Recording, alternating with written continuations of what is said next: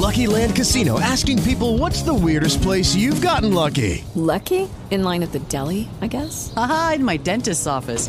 More than once, actually. Do I have to say? Yes, you do. In the car before my kids' PTA meeting. Really? Yes. Excuse me, what's the weirdest place you've gotten lucky? I never win and tell. Well, there you have it. You can get lucky anywhere playing at LuckyLandSlots.com. Play for free right now. Are you feeling lucky? No purchase necessary. Void where prohibited by law. 18 plus. Terms and conditions apply. See website for details.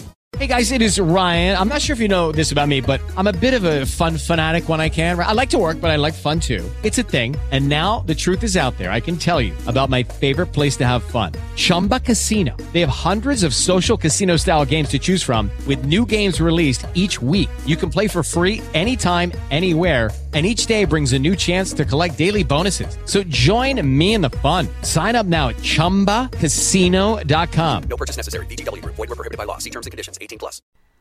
Esto es Rock and Gold. En la media tijera. La mano de Dios.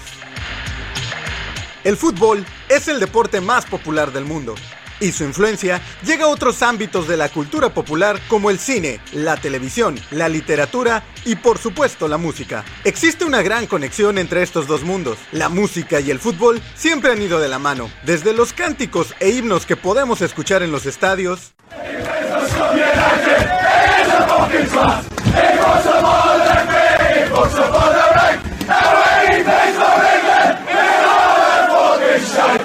Algunos nacidos para algún jugador o equipo en especial.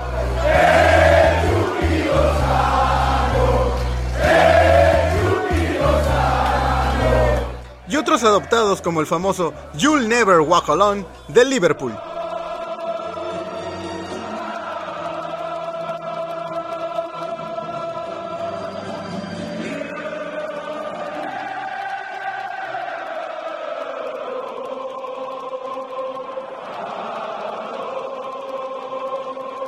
Existe una canción que es un homenaje a una leyenda de este deporte y que se ha convertido en el himno del que muchos consideran el mejor jugador de la historia, la mano de Dios. Una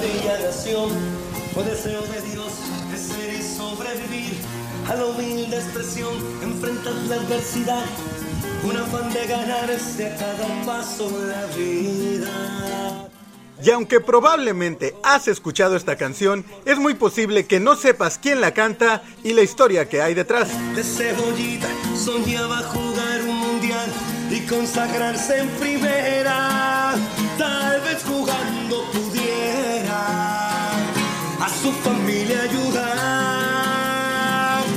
El autor de la canción es el argentino Alejandro Romero y la voz que la inmortalizó es de Rodrigo Alejandro Bueno, mejor conocido como Rodrigo, el Potro. Rodrigo era cantante de un estilo musical conocido como cuarteto y destacaba en este género por su estilo particular, su pelo corto y teñido, su ropa casual, su carisma y energía en el escenario. Igual que Maradona en la cancha, Rodrigo tenía un sello propio y llevó la música de cuarteto a la escena nacional argentina, convirtiéndose en una de las principales figuras del género. A finales de los 90, Rodrigo era novio de la también cantante Alejandra Romero. Un día, Alejandra le canta a Rodrigo una canción compuesta por su hermano. Al potro le gustó tanto que le pidió que le compusiera una canción para grabarla en su próximo disco. Alejandro Romero pasaba por un momento complicado en su vida, por lo que esto era una oportunidad única, un verdadero pase para gol que le daba la vida.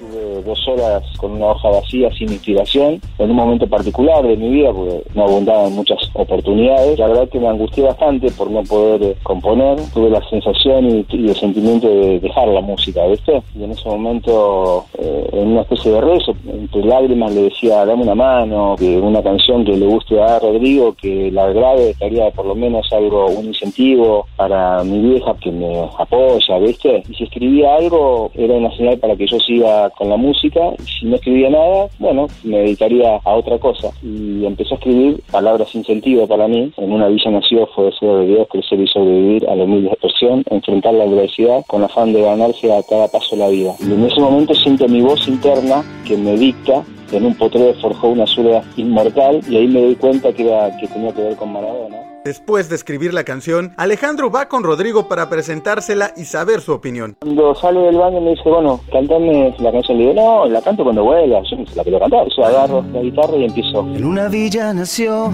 fue deseo de Dios crecer y sobrevivir a la humilde expresión. Por la mitad de la canción sale del baño llorando, se agarraba la cabeza y me dice, no sabes lo que acabas de hacer, este es tu pasaporte a no pedirle nada a nadie. Después se paró, agarró la hoja, caminaba y me decía, mira, yo soy lo mejor del amor, que es la mejor canción que me puse. Y vos sos la mano de Dios, me dice, esta va a ser tu mejor canción, no la vas a superar, me dice, "Eh, la van a cantar todos.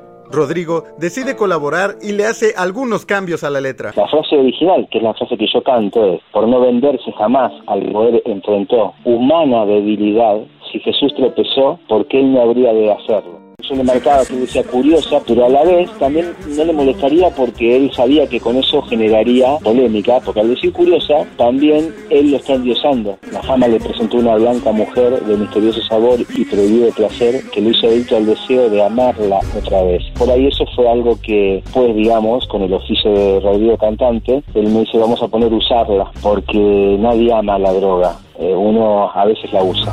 Y es un partido que mira, voy a ganar.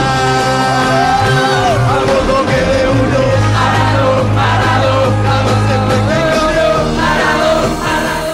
En el año 2000, Rodrigo saca el disco La mano de Dios, llegando a su punto más alto de popularidad. Las giras y presentaciones se multiplicaban, llegando a realizar hasta 30 conciertos en 9 días. Y fue precisamente después de un concierto que Rodrigo saldría para siempre de la cancha de la vida. El 24 de junio del año 2000, Rodrigo regresaba a la ciudad de Buenos Aires después de haber tenido una presentación. En el camino, fue bloqueado y provocado en la carretera por un conductor que lo había alcanzado en la autopista. Rodrigo comenzó a perseguir el automóvil para darle alcance y perdió el control de su camioneta estrellándose contra un muro de contención, lo que le provocó una muerte instantánea. Hay quienes aseguran que su muerte en realidad no fue un accidente, ya que Rodrigo había recibido amenazas de muerte. Tal vez nunca sabremos la verdad, pero sí sabemos que la voz de Rodrigo el Potro quedó inmortalizada en el mundo de la música y del fútbol a nivel mundial con la canción más importante dedicada al Diego, La mano de Dios. poco que debutó.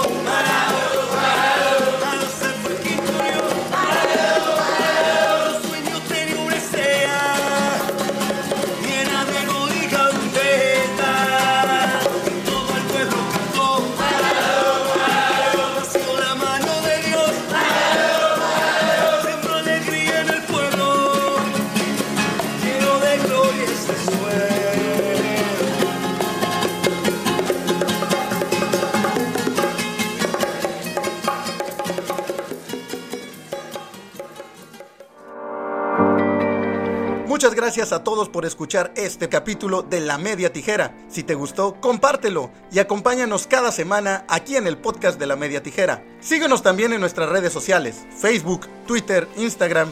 Suscríbete a nuestro canal de YouTube para que conozcas más historias épicas del mundo del fútbol. Déjanos tus comentarios y si te interesa conocer o quieres que hablemos de algún equipo o de alguna historia en particular, envíanos tus sugerencias. La Media Tijera es un podcast creado por todos y para todos. Nos vemos en la próxima.